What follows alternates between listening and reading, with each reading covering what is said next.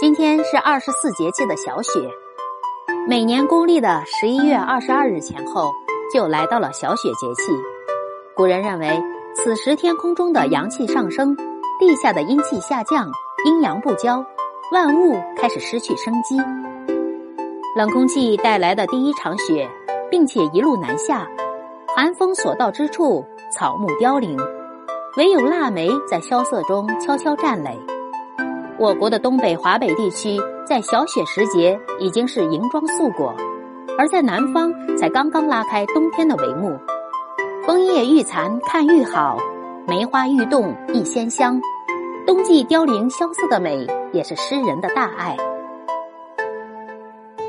小雪风俗，冬天总显得有些落寞和寂寥，但一下雪便有了生气，变得生动起来。而人们对雪的喜爱似乎与生俱来，堆雪人、打雪仗、滑雪，人们尽情的享受着天地间的大美景和小乐趣。古人发明的取暖工具手炉，方便携带，做工别致，曾陪伴多少文人度过枯燥寒冷的读书之夜。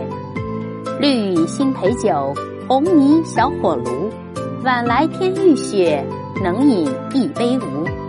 读到这首诗，不禁想问：难道白居易也曾在小雪节气里感受到手炉的温暖吗？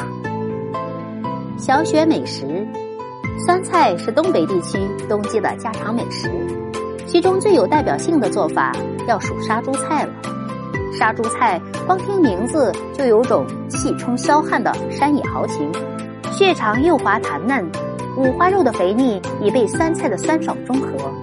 吃起来油而不腻，满口生香；而入了肉味的酸菜或者鲜香的血肠，令人食指大动，包含着东北人大巧不工的生活智慧。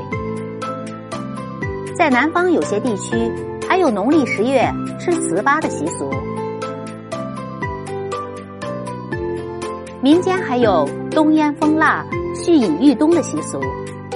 小雪后，气温急剧下降。天气变得干燥，是加工腊肉的好时候。